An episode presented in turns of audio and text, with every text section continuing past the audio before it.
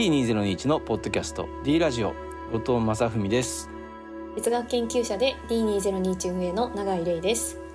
D2021 は坂本龍一後藤正文が中心となり震災ディザスターから10年ディケイドという節目にさまざまな D をテーマに過去と向き合い未来を施行するためのムーブメントです。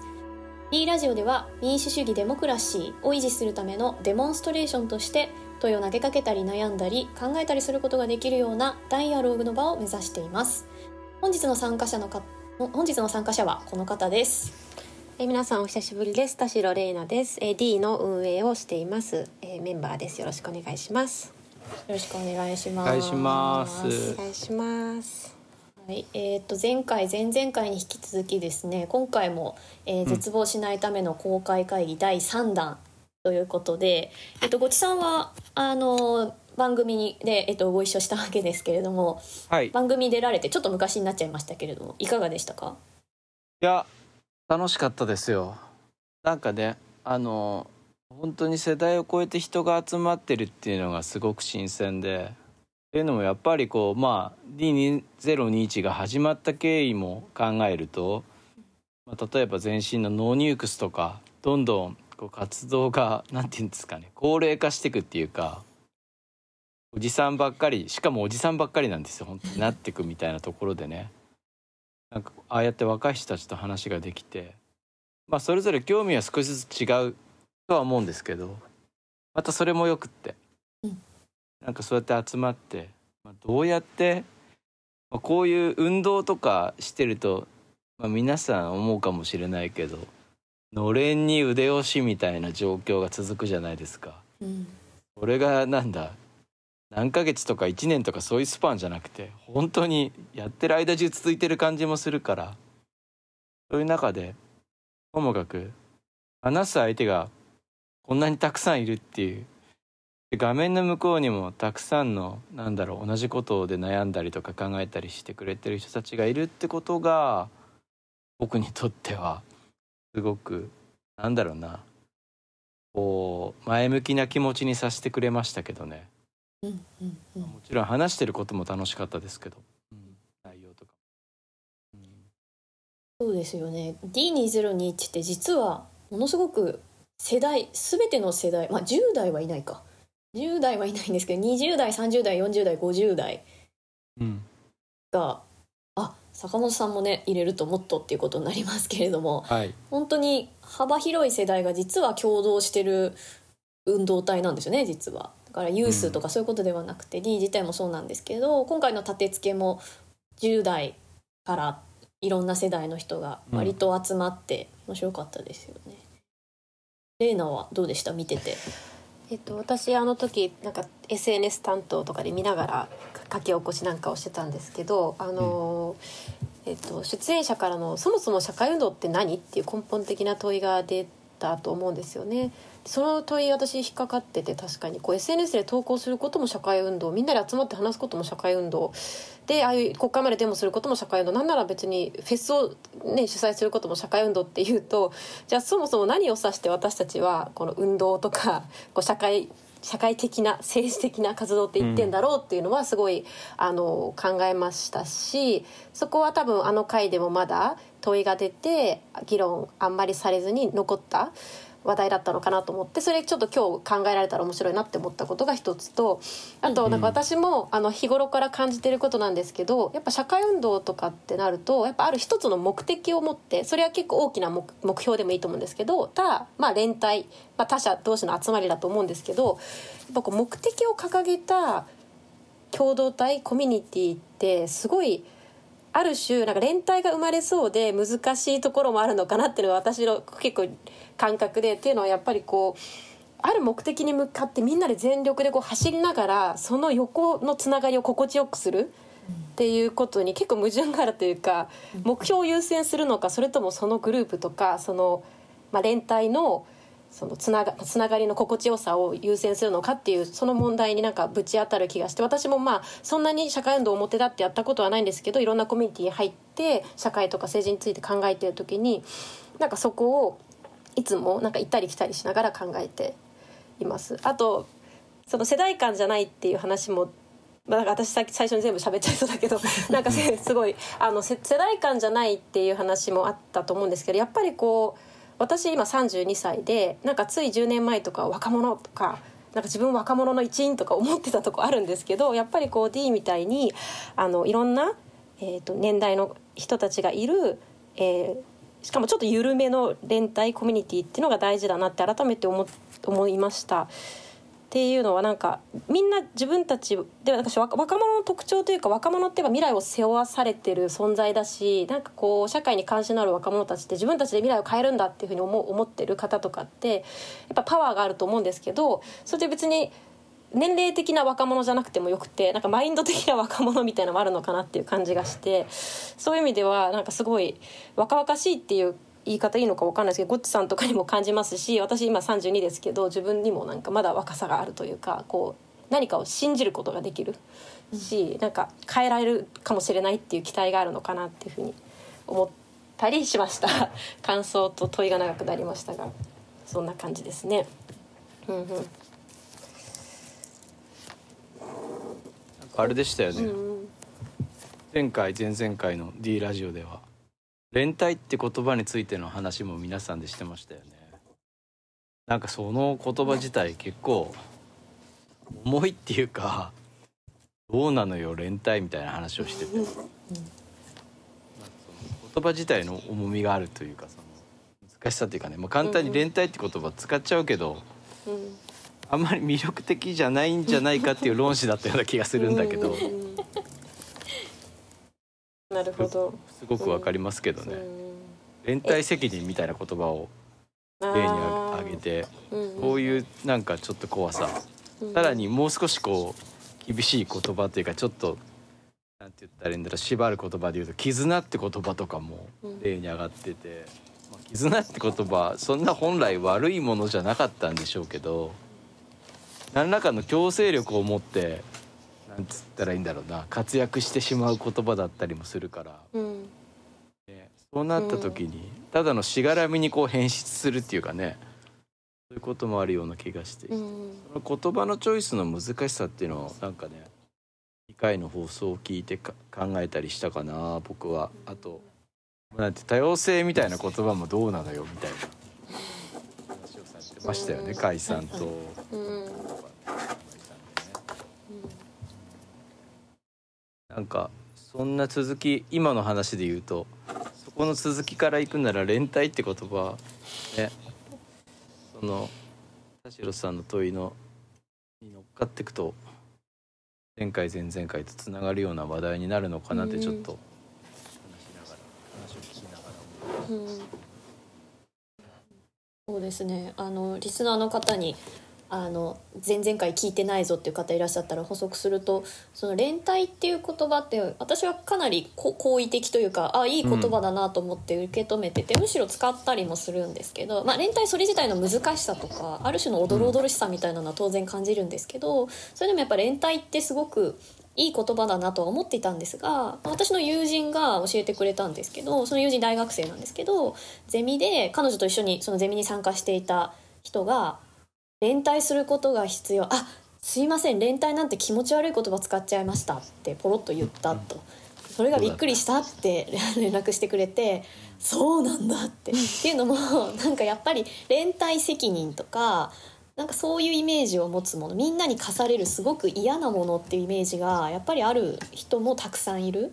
それはこのラジオの繰り返し話されてその反省っていう言葉の怖さとかなんか嫌さみたいなのとかあのともつながってくるんですけどなんか言葉に、まあ、絆とか団結とかみんなでとか その言葉のちょっと怖さみたいなのとすれ違いみたいなのがすごくある感じがしてもともとその「あの連帯論」っていう本が最近確かあの出たんですけどもあのそこにも連帯の語源っていうのが書いてあって、えーとまあ、要はもともと連帯責任みたいなみんなで追うものっていう意味がもともとの語源らしいんですよね。だからこそそうやって怖って思うのは別に間違ったことじゃないしだから連帯って使っちゃダメっていうわけではないんですけどなんかどうですか？レーナとかれ連帯とか。私もすごいいい言葉だと思って使っていて英語で言うとソリラリティですよね、うんうん。なんか共同体とかグループとか仲良しとか言うと私のまあ本当はイメージ言葉のイメージの話ですけれどもすごくこう強制力が働く。そこからちょっとはみ出たらこうはぶられるんじゃじゃないかとかやっぱ価値観を共にしなきゃいけないみたいなイメージがあるんですけれどもそういうなんかグループ感一つの集合体というイメージは私はソリラリティ連帯にはなくてある一点においてしかも緩くな何かでつながってるみたいなイメージではありました。なのでまあ連帯責任っていう言葉確かにあるなって今思ったんですけど、なんかあんまりこう連帯責任責任とはあんまり結びついた言葉とは認識してなかったんですよね。まあ多分私がそれは多分哲学の分野でソリダリティ、まあ、ソリダリテートというドドイツ語からこの言葉を知ってめっちゃいい言葉としてな現れるんですよ。哲学の中では。そう。そうなんですよね。多分レ永井さんよく分かってると思うんですけど。なのであめっちゃこのまこの言葉いいじゃんって私は大学生の時に思ってなんかこうグループとか仲良しとかじゃなくて連帯ってことを積極的に使おうと思って今にも至ってはいます。うん、でまあ言葉の本来の意味を考えるよりはでもやっぱりこう社会的にどう見られてるかどう使われてるかどういう意味っていうふうに考えた方がまあ意味があると思うのでそういう意味で言うとその大学生のその授業の反応もうわ分かりますよね。特にこの今の日本の社会において結構うって思う言葉なのかもしれない。しかな？うん。こそっか。う和和訳っていうか和訳に成功してない感じなのかもしれない。そういう言葉結構あるみたいな。そうですよね。ユナイトとかもユナイトって言っちゃえばいいけど団結って訳しちゃうとうわーみたいな。ね。怖いですよね。でもユナイトって言ってるとなんかちょっとユナイトもうん。バカにされてる感じあるじゃないですか使いすぎちゃって。うん。うんカタカナだとバカにされるしみたいな。漢字熟語にするとちょっと硬くなるしみたいなね。うん。難しさありますよね。そう考えるとやっぱどの言葉をとってもこ今の日本の社会において使うと気持ち悪いって私今思ったんですよ。連帯も共同体も今ユナイト団結も仲良しも。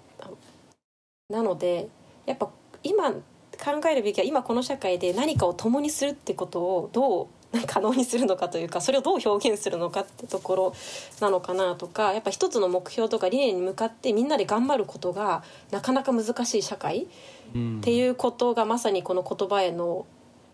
違和感で表してるのかなっていうのをちょっと思いました。どうどうなんだろう。うん今パッと思いついたのはでもとはいえねうんなんかこれもう言い換え論みたいなところで ややっていくと負け続けるような気がしていて、うんうんうん。言葉全体で言葉を前提にしてお我々の行動をこうなんて言ったらいいんだろうやっていくんじゃなくて変えていくんじゃなくて。そうするとなんだろうな絶対言葉に負けるっていうかそれ自体が檻になる気がするから、もう自分たちでなんだろうなこういう運動とか活動によってそもそも運動や活動そして連帯のイメージを 塗り替えていく以外に勝ち目がないんじゃないかっていう気がしました今一瞬。うんこれ連帯をどうやっていい言葉にしようって今 考えても多分すごいダサい言葉しか生まれてこなくてみたいな。そうですね。そんなそんなことをパッと今うんうん。話を聞きながら思い浮かんだんですけど、うんうん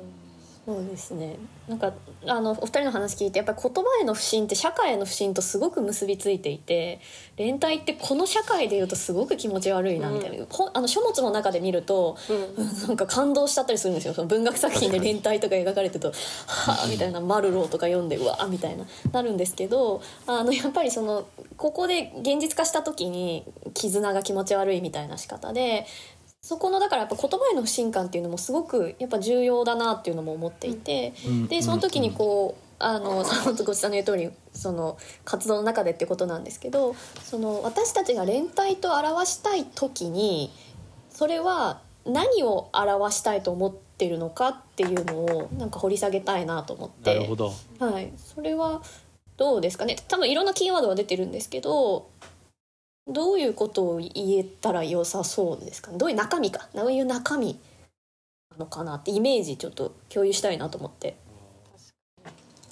なんか潔癖性がない方がいいと思ってるんですけど、うん。これから作るとするとその少しでも違うやつを排除するみたいなうん。圧っていうのがやっぱり特にインターネット言論の場ではめちゃくちゃあってその全てのイシューで同意してないやつらは仲間じゃないし連帯もできないみたいなっていうようななんか物言いってすごい増えてるなみたいな。でも社会を良くしようっていう立場で話したらめちゃくちゃなんて言ったらあの考えてることとかずれまくるはずなんですよね。うんそのどんな集まりだってたった一つのイシューだったらこう同意できることがあるかもしれないけどマルチになったらいやそこは違うでしょとかってことって普通にあるからうんうんそういう意味ではなんかある種のこうゆるさみたいな前回前々回でも言われてた言ってまたような記憶がありますけど緩い方がいいよねと思いますよね。こうめちゃくちゃすごい強いしあのなんだろう結びつきじゃないっていうイメージの言葉だったらいいなと思います連帯みたいなものがね。うん私も同じようなイメージで、やっぱ余白のある集合体？でまあ本当それがおちさんの言うゆるさだと思うんですけどただでもだらだらなんか他者と共にいるっていうイメージではなくて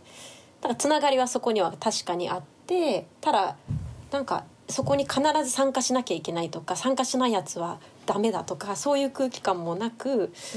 でも、まあ、緩いけど何かが何かあったら助け合っていけるような、まあ、コミュニティ集合体絆なんてそこを何と表現するかわかんないですけどっていうイメージだなって聞いてて思いました。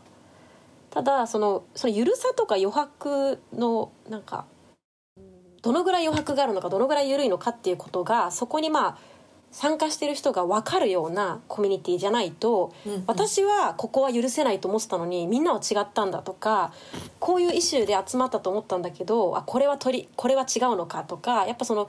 どどこまで緩いのかどこが余白なのかってことがある程度共有できるってことはやっぱ前提になってくるのかなっていうのはすごい思思いましたね。じゃないと本当に誰でもオープンって意味の分かんない人がみんなでなんかそこにいるだけ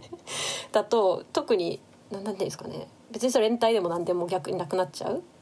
うん。なっていう。ある程度何かの目的というか理念は共有してないといけないんですよね。しかも何が共有されてないのかってことも共有してるってことがいい？うんうん。連帯の前提かなとは話自分で話しながら話を聞きながら思いました、うん。うんいいですよねでもね。なんかずっと前だけどやっぱ反原発デモとか行った時になこいつは何、まあ、失礼だけどこいつは何をしに来てんだろうなって思う人結構いるっちゃいるんですよね。あれこういう人がいるとでも全体が何だろう変な人たちの集まりだったり怒られたりするためになるんじゃないのみたいな人が結構いたりするんですよ。例えば仮装してきちゃうとか。うんうんなんかもうなんだろうなんか僕がびっくりしたのはなんか本当にあの侍みたいなかつらかぶってみたいな和服着てなんかヘラヘラずっとフラフラしてる人がいてなんだろうみたいなこと思っちゃったわけなんですよ。うんうんでもなんかその排除する立場でもないしでもああいう格好して来てるやつを不真面目だって思う俺は何なんだろうみたいな問いも立ったんですよね。いや俺よりむむしろ崇高な何かその目的に駆られてあの衣装で持ってきたのかもしれないみたいなだからなんかその辺もなんか僕としてはそういう緩さもあった方がうんうん。なんかいいんじゃないかなって思ったりする時許せる許せないベースって結構個人的なことで案外一緒にしてこうなんか集団的な潔癖性にこう束ねられちゃったりする時があるというかうんうんその怖さもあるからそのもうずっとこの方なんだろううっすら教室とか学校とかグループから浮いてきた俺としては ちょっと浮いてるやつも許せるなんか包容力みたいのがあってほしいなとはちょっと思ったりしますね。あの香港デモでのあの言葉であすごいいい言葉だなと思ったのをちょっと読んだことあるんですけどそのおおよそ同じ方向を向いていたら小さな差異は問わない。相手を責めないっていうのが香港デモの,、あのところにあったっていうような記述があってでまた一方で「あの限界から始まる」っていう本が私最近あのあすごいいい本だなって出会ったんですけど上野千鶴子さんとあののあの対談の往復書簡のあの鈴木鈴美さんかな？のあの往復書簡なんですけどそこで上野さんあの鈴木さんがですねそのフェミニズムについてこう自分はそのの行為とか研究とか、これまでのことでフェミニズムに対してなんか悪い影響を与えちゃったんじゃないかみたいなこういろんなねあのこんな簡単にまとめられないんですけど、まあ、いろんなこう問いと悩みとっていうのがもつれ合うんですけどそこで上野さんが「フェミニズムは活発な言論のアリーナ」異端審問も除名もありませんって言うんですよ。すごいなと思って、まあ、上野千鶴子さんが言うのがまずすごいと思って。その 要はその議論が起こるとか差まあ差というのはある種の議論ですよね。が起こるっていうのはそれは活発なまさにそこは言論のアリーナであってだからといってそこで魔女狩りのようなその異端審問お前は異端だっていうのもないしお前はもう二度と近づくなみたいなのもないんだと。まあでもあのなんていうんですか、まあ、そ本当にそうなのかみたいなのはいろいろもしかしたら掘り下げられるかもしれないんですけどあななるほどと思ってやはりなんかなんか雑に言うとなんか野望を共にするというか とかあと玲奈が言ったみたいなその何が共有できないのかは共有されてるとかあのそういったところが可視可視化っていうとちょっと気持ち悪いかもしれないけれども共有されてるっていうのはすごく重要なんだなというか同じ星は見てるよねみたいな感覚ですよね。でとりあえず進むよねみたいな。だから本当内ゲバが一番怖いんですよ私。なるほどね。内ゲバって本当すごいいいこといいっていうかあのちゃんさすがだなって思う言葉で。なんか内輪に弱いとかよくあの内輪に甘いとかよく批判されたりするけどあんまそんなことなくて基本内輪で揉めるというか 小さな差異で揉めがち。特に社会運動とかってって思うのでなんかそのマインドいいなと思うんですけど。なんか一番でも本当に本当に持たなきゃいけないそういうのって俺たちは同じ社会を生きてるみたいなものすごく緩いなんて言ったらいいんだろう同じ方向を見てるっていうくくりみたいのをいろんな人たちが共有するだけで一気に社会ってもう少し優しくなるはずなんですけどね。だからそれのなんか度合いの問題でもう少しこうなんか一つの社会問題とかだったらねそれよりは何だろう。狭まったりとかその見てる方向の方角がはっきり定まっているべきだとは思うけどなんか今の話聞いてるとそれ以前にみたいなとこ思っちゃったりしましたけどね。社会全体の中でその共に同じ社会で生きているっていうことをなんかあまりにも人々が感じてないんじゃないかっていうようにその自分としては思ってしまうっていうか。だからもう簡単にこう少しでも違う人たちを排除できるし、だからなんかそういうまあねそうするとなんか話が全然もっと的がでかくなっちゃうんであのちょっと今の、ね、話題とはずれてってしまうかもしれないんだけど。そういうなんかまあダイバーシティって言葉での問題としても前前前回前々回で話したけどやっぱりこうどうやってこうなんていうかなんだ許していくかみたいな包摂っていうかそういうところは結構その社会を考える時でも運動を考える時でもめちゃくちゃ大事なんじゃないかなみたいな、うん、包容力がない運動とか社会とかって全く魅力的じゃないっていうか絶対息苦しいでしょあそこ行ったらってなりますよねどう見てもね。うん、これはやっぱ克服したいなと思いますね。そうなんだよ。連帯って言葉さ一個も濁点がないんだけどなんか濁点があるように見えるんだよねなんかね。確かに言葉としては綺麗な言葉ですもんね。そうなんですけどね。もうちょっとなんかぬるいことね。ぬるいひらがな入ってるといいんだけどそんな感じもないんだよね連帯ってね。別にあないんですけどね。ひらがなで書いたらすごい、うん、ああみたいな。漢字に漢字にした時に結構きついですよねやっぱそういうイメージあるとやっぱ私たちイメージのなので人は結構きついなって思ってあと上野さんの言葉に戻ると私すごいいい言葉だなって思った一方でいやそんな人間理性的かよっていうふうに思ってそんな優しいかよっていうふうにも思ってしまってっていうのはやっぱりこう何かの運動に参加する、まあ、社会運動でも何でもいいんですけど時ってやっぱ目的その運動体の目的と、まあ、私の持ってる目的とそれに参加する動機って絶対違うと思うんです。例えばなんか私も私の持ってる目的はそのジェンダー平等社会を実現したいともちろん思ってますしあのまあ、女性も男性も生きやすい社会がベストだっていうのがでその社会のために何ができるかっていうふうに普段例えば考えてたとしますそれが目的。でも私の動機は会議に男ばっかりうざいとかなんかあのおっさん消えてくれとか、まあ、私の動機は全然理性的な怒りであったり感情だったりなんならこう欲望とか本当要求ベースなんですね。それといやでも私の怒りとか置いといてここはこのなんていうのジェンダー平等社会を実現するために何ができるか理性的に理論的に考えましょうって言われたところでいやいやいやみたいな気持ちにもなってしまう。のでそこのなんかバランスも難しいしみんながそのあるまあ運動体とコミュニティでもいいんですがそこに参加している人たちの動機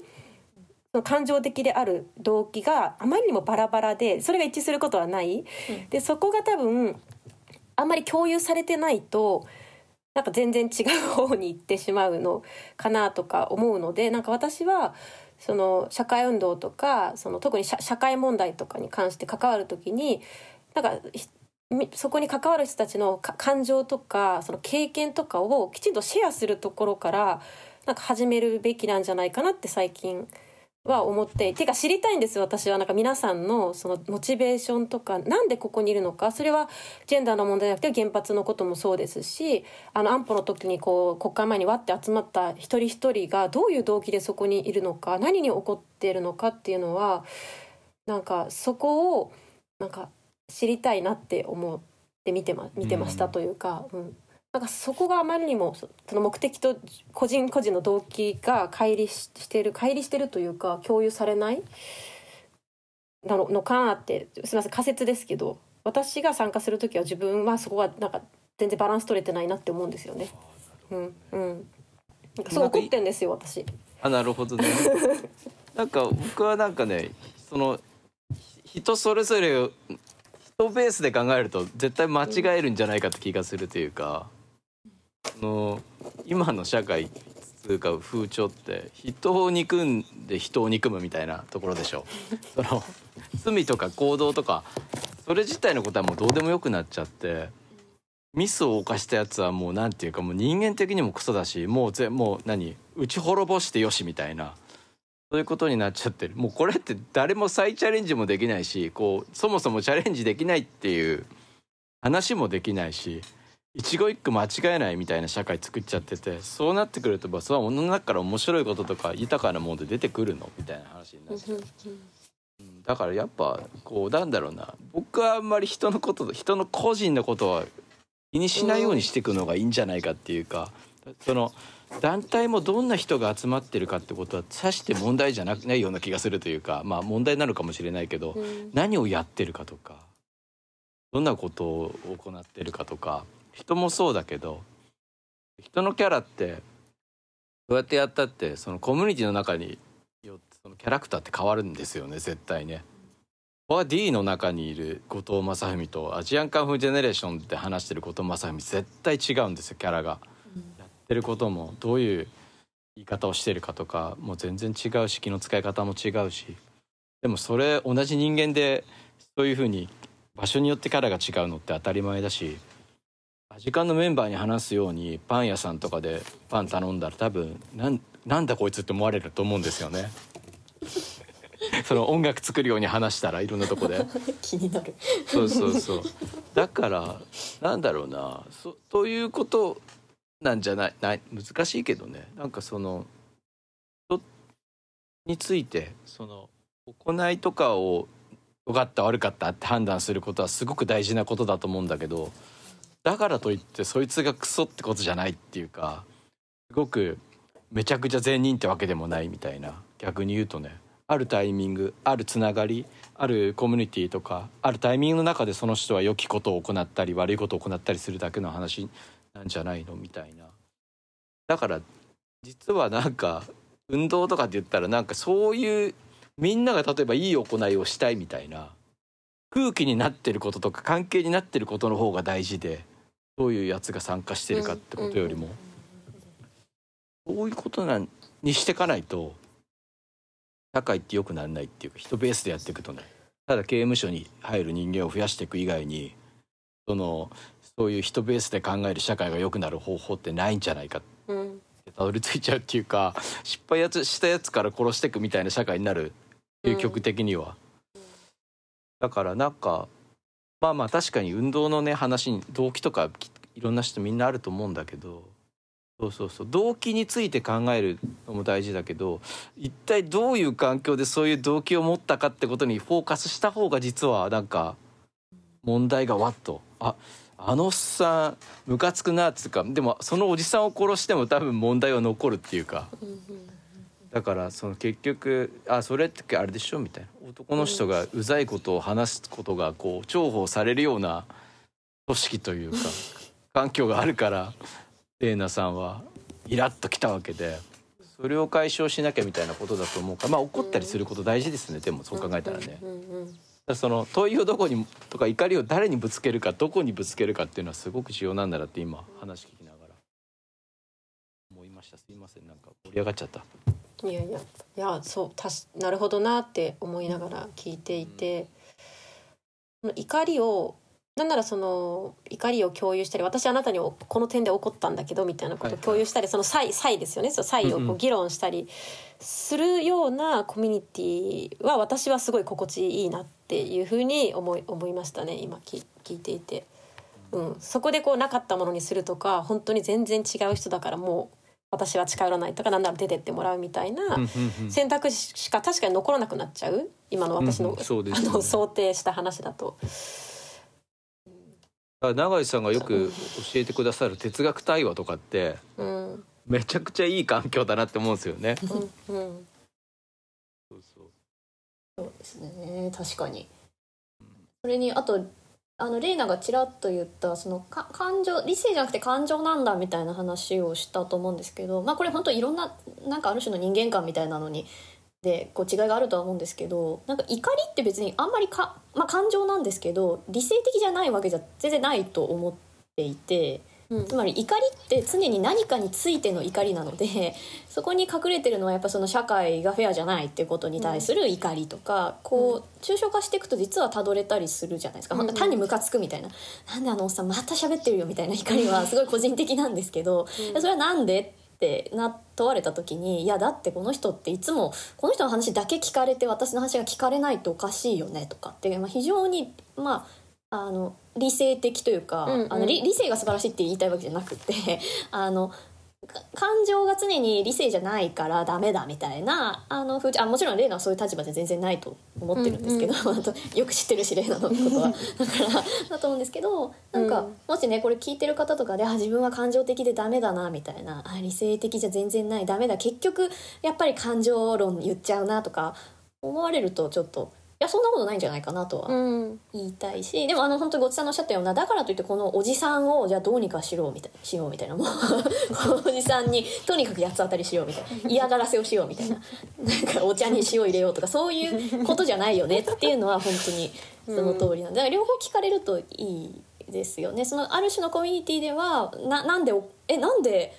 その怒ってるの？って聞かれる？ちゃんと。いやこういうこうこうこういうのでこういうのなんだよってあそれってつまりこういうことだよねみたいな。社会がフェアじゃないってことだよねって言ってそのイシューでつながれるみたいなことが理想ですよね。うん難しいですよね。でもそのおじさん対処しようと思ったらその本当になんていうその大きな問題から解決しようみたいにやってたらそのおじさんはずっと多分威張り威張り散らしたままこう 退職するまで問題解決しないですもんね。でもそういうなんかあの社会の鈍さもあるからね。うん。どういうふうにやっていったらいいかっていうのは難しいところですよね。でもい怒りに理由があるっていうのは本当にその通りで、うん。さっき永井さんが言ったすっごい大切なポイントだと思います。私もすごい怒りっぽいというかなんか一個一個に反応しちゃって「えちょっとおかしい」とかえ何なの?」とか言って最初はこう気持ち的にはマジ怒りで無かみたいな感じなんですけどやっぱなぜそれが起こったのかって考えると本当単なるこう赤ちゃんが泣いてるような状況ではないんですよね。私は社会に不正があることとか不平等であることを知ってるからこそそれについて反応してしまう。やっぱ最初にきちんと知識があってそれ理性的に捉えてるからこそ怒れる。でもしあのその聞いてる皆さんでいやそこまで考えてないよって思うかもしれない。やっぱ違和感っていうのはなんか絶対社会の状況から出てくるものです。それにやっぱ気づき始めてるというか気づいてるわけですよね。でそういうことをそういうふうに起こるとね、こうフェミニストはいつも怒ってるとか女は感情的だとか なんかいろいろあの言う社会でおじさんがずっと威張り散らかし続けると思うんですけどなんかやっぱりこうなんていうのかなその怒りとか感情をなんか威張り散らしてるおじさんの感情ではなくもう少し大切にされるしかもそれにきちんと意味があるってことが認められる社会になってほしいなってすごい ずっと思って生きてるってことを思い思い出したというか言いたくなった。なんかでもうん。あれですね。怒りとかもなんかすごい本当に喜怒哀楽って言うとめちゃくちゃなんかあのシンプルに原初の感覚って感じがするからうん、ちょっと言い言い換えた方がそうですね。あいいのかもなって。僕は憤るとかの方がすごい。確かに憤りっていうとなんか理性的な感じがします、ね。なんかでも辞書で調べたら激しく腹を立てるって書いてあるから。より強い。より強いんだけど。そうそう。でもなんかその激しさになんかワンクッシワンクッションっていうかね練り込みがある気がして自分の中での。僕は好きだなみたいな。僕もなんか社会運動してるのは憤りからですけどうんなんかよくしたいってよりはフェアじゃないってことが自分の中でいいなんていう中心に据えられてるっていうかね。そうそうそう。なんか最近親ガチャって言葉とかよ読んですごい、ね、親選べないみたいなことなのかな、まあでもすごい言葉だなと思ったりしたけど、でも確かにすその生まれも生まれた環境によってなんて言ったらすごい差があるってことは事実だよ。このどこのどこの国に行ってもそうだからと思うんだよね。そうそうだからそういうのを解消しようっていう力がなんか薄いなとはずっと思っていて田舎で育ってきたけどそもそもめちゃくちゃ格差があるっていうかそのいろんなその学習とかもそうだけど勉学とかもそうだし音楽だってそうだよねはっきり言ったらお金持ちの家に生まれた方がチャンスあああと思う僕らの頃とかは特にその、文化的な資本にどれだけ接することができるかっていうの差があったりとか。アンフェアなところをやっぱり解消ししていきたいなっていうのはすごく思う。何のためにやってんのか難しいですけどね。自分がもう一度同じ道を歩むとして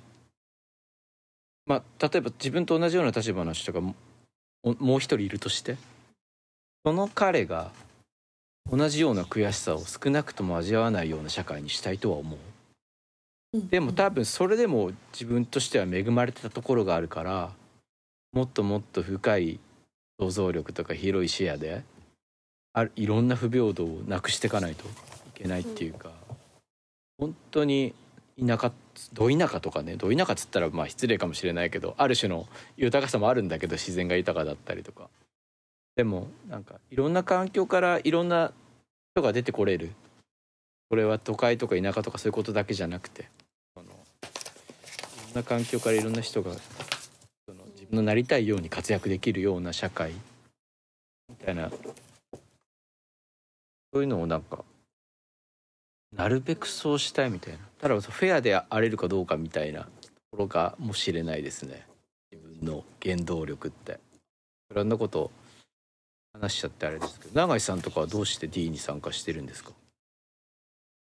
そうですね。あの前回もちょろっと話したんですけど、うん。あの甲斐さんがみ3種類の視点っていう話をしてくれて私すごい大事だなと思ったんですよね。うん、すごい良いと思った俺も、ねうん、ミーとピーポーとヒューマンビーイングって言ってたんですけど、多分それが一人称的この私がそんなフェアじゃない社会に行きたくないみたいな あのこの私の問題これ新井さんとかもおっしゃってたと思うんですけど私がまずそんな嫌な社会に住みたくないですよねっていうこの小さな主語としての私がどうなんだっていう観点とあと二人称的ってことですよね要は。その大切な友達例えばレーナとかごちあのごごちさんのちょっと友達とかおこがましいんですけど、まあ、大切な人。いいですよ友達でも全然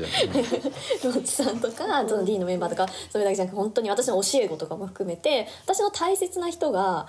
なんかこうひっそり泣いちゃう泣いてしまうみたいな社会にしてほしくない。私はここがかなり強いんですよね。あの前回の言葉で言えば巻き菱が巻かれた道をうん。友達が